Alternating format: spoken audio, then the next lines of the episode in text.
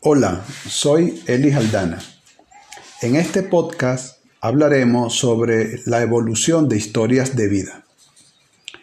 Como sabemos, la selección natural consiste en la reproducción y o supervivencia diferencial. O dicho de otra manera, diferentes genotipos determinan diferentes fenotipos. Y estos diferentes fenotipos confieren diferentes fitness. ¿Y qué es el fitness? El fitness es una medida, una medida del éxito reproductivo y de la supervivencia de los individuos. Individuos cuyos fenotipos les permiten dejar más descendencia que otros. ¿Cuáles son los componentes del fitness? Los componentes del fitness son la supervivencia, el éxito en el apareamiento, el número de descendientes, entre otros. Se podría esperar entonces que todas las especies han evolucionado hacia una mayor longevidad, hacia una mayor fecundidad. Los resultados muestran que hay grandes diferencias entre las especies. Por ejemplo, diferencias en longevidad o diferencias en fecundidad y en otros parámetros que son componentes del fitness. ¿Cómo explicar esta diversidad? ¿Por qué diferentes especies difieren en número de descendientes, eh, o sea, fecundidad, en el tamaño de los descendientes, en, en la edad de la primera reproducción, en longevidad, etc. Los valores de estos parámetros afectan las tasas de crecimiento de poblaciones. Debido a que los distintos genotipos determinan diferentes historias de vida y por consiguiente determinan diferentes fitness. ¿Por qué diferentes fitness? Porque el fitness es una medida, pero es una medida muy particular, es una medida per cápita de aumento de un genotipo que obedece a la fórmula R es igual a B menos D, donde B es la tasa de nacimiento y D es la tasa de muertes. Entonces, ¿qué predice R? R predice el curso de la evolución de una población por selección natural. Un cambio evolutivo en un carácter demográfico como por ejemplo la tasa reproductiva a cierta edad o el tiempo de potencialidad reproductiva, es decir, durante cuánto tiempo se reproducen, son cambios en el fitness. Estos cambios resultan de la interacción de multitud de cambios, entre los cuales podríamos mencionar los genotipos del tamaño corporal o los genotipos que comprometen actividades enzimáticas o genotipos comprometidos con procesos a nivel fisiológico, molecular, etc. Por tanto, las historias de vida o caracteres demográficos integran caracteres de distinta índole, como son fisiológicos, morfológicos, moleculares, etc. Ahora veamos fitness mayores indican que selección natural está favoreciendo más a unos individuos, selección natural de individuos, está seleccionando, decimos entonces, más a unos individuos que a otros. O la selección natural está seleccionando más a una especie o a una población que otra, es decir, selección natural de grupos. Por ejemplo, hay especies de peces que producen cientos de miles de huevos y la mortalidad es alta. Alta mortalidad asegura supervivencia de especie. Otro ejemplo, ¿por qué los humanos envejecen y fallecen a edades avanzadas en general? Para asegurar que nuevas generaciones propaguen la especie. Si respondemos a estas preguntas afirmativamente, eh, quiere decir entonces que los caracteres demográficos evolucionan para favorecer especies o poblaciones más que individuos. ¿Opera entonces la selección natural en estos casos?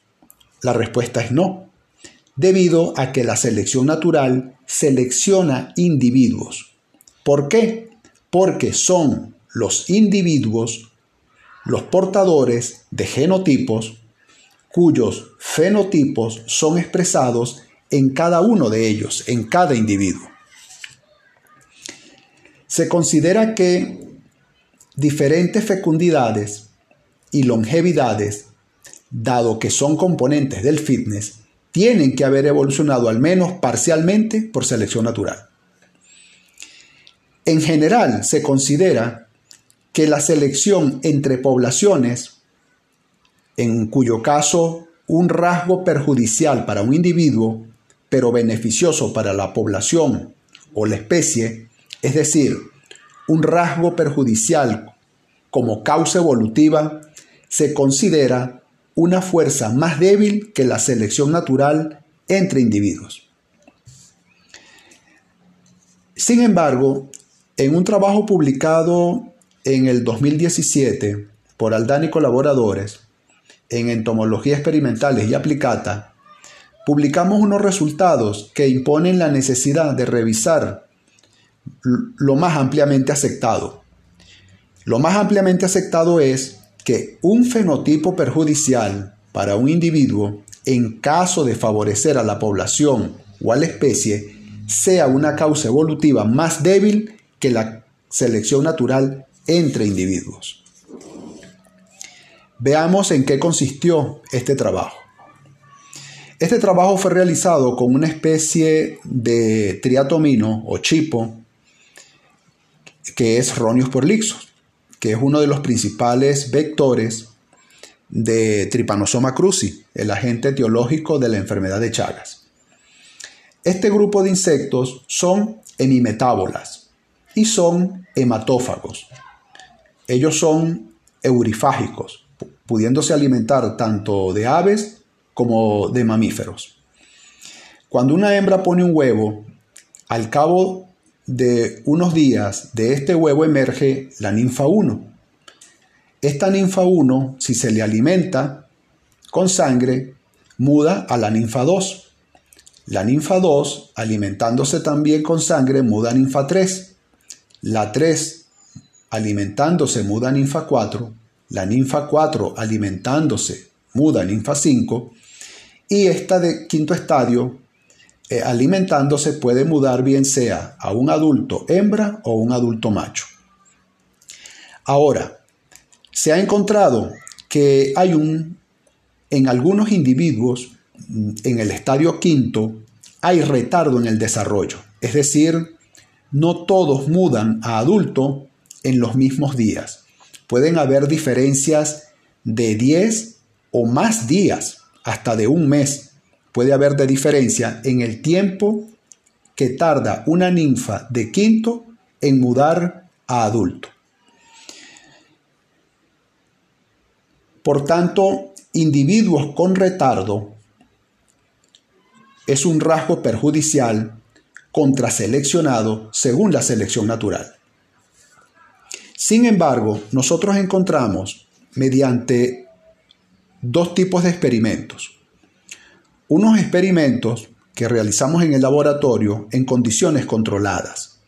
Condiciones como por ejemplo la condición fisiológica de los insectos, la frecuencia alimentaria, la temperatura, eh, la humedad relativa. Y se hizo también otro experimento, que fue la simulación in silico de parámetros demográficos. Es decir, simulamos en condiciones experimentales controladas en el laboratorio las colonias de, de, estos chipos. Y en in silico simulamos parámetros demográficos con los datos que obtuvimos en condiciones de laboratorio.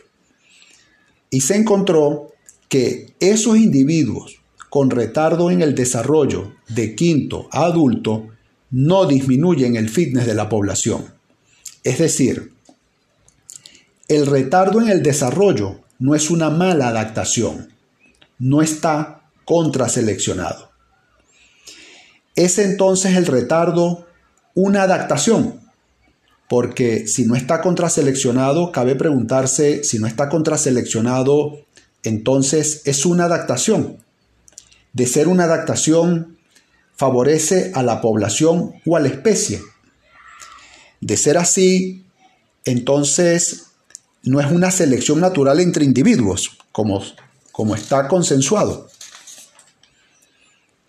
¿Qué explicación le dimos a estos resultados? Nosotros decimos que ese resultado es el, el retardo en el desarrollo a nivel del quinto estadio es una respuesta adaptativa. Es una respuesta adaptativa a qué cosa? A la estocasticidad ambiental. Más que una mala adaptación. Veamos. ¿Qué es estocasticidad?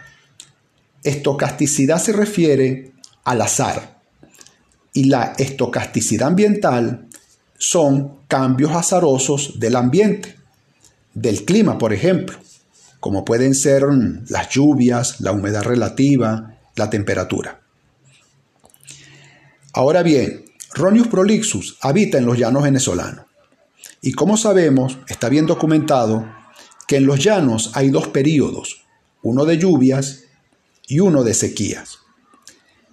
Se ha encontrado que las hembras de Ronius prolixus ponen sus huevos al comienzo de la estación seca, de tal manera que su desarrollo tiene lugar durante este periodo y cuando llegan a quinto estadio está por comenzar el inicio de las lluvias.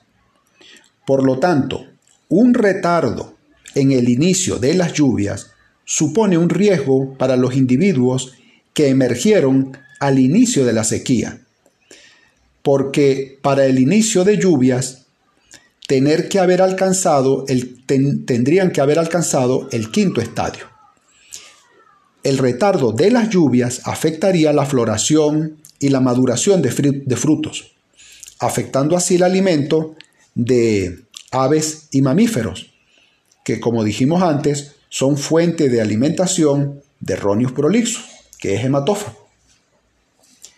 El retardo del inicio de las lluvias es estocástico, azaroso. Y en tal contexto, entonces, los individuos de quinto no retardados no alcanzarían a mudar por la falta de fuentes de alimento. Pero los retardados, los individuos de quinto estadio que retardan su desarrollo, pueden esperar más tiempo hasta que se inicien las lluvias y con ello haya más fuentes de alimentos para aves y micromamíferos y haya así fuentes de alimentos para individuos de quinto estadio y así muden a hembra o macho. Por tanto, el retardo no sería entonces una mala adaptación, sino una adaptación que favorece a la población. Entonces, un riesgo perjudicial para individuos contraseleccionados es beneficioso para población o especie. De ser así, ¿cómo explicarlo? Por selección natural, ya que la selección natural es a nivel de individuos. Bueno, este fenómeno se conoce como bed hedging y lo vamos a explicar con esta metáfora.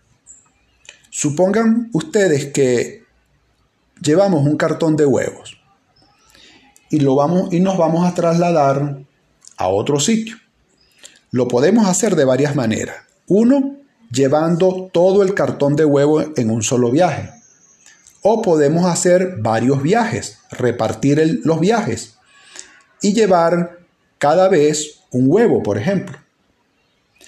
La probabilidad de que nosotros tropecemos y se nos caiga el cartón de huevo, en el caso de que llevemos todos los huevos, supondría un alto riesgo porque perderíamos muchos huevos, porque llevamos en un solo viaje todos los huevos. Pero lo podemos hacer de otra manera, que es llevar uno por uno y disminuiríamos los riesgos de perder todos los huevos, porque es muy poco probable que si llevamos un cartón de 30 huevos y llevamos cada vez un huevo, que nos caigamos las 30 veces. Por lo tanto, la estrategia de repartir en diferentes viajes cada huevo disminuye la probabilidad de que perdamos el cartón de huevo, cosa que sí sucedería si en un solo viaje llevamos todo el cartón de huevo. Por tanto, que haya retardos en unos individuos de quinto estadio y en otros no, equivale a llevar el cartón de huevo de uno en uno. Esto es lo que se conoce como bet hedging. Entonces, el bet hedging es entonces un proceso adaptativo consistente en repartir o diluir los riesgos, los riesgos entre varios individuos.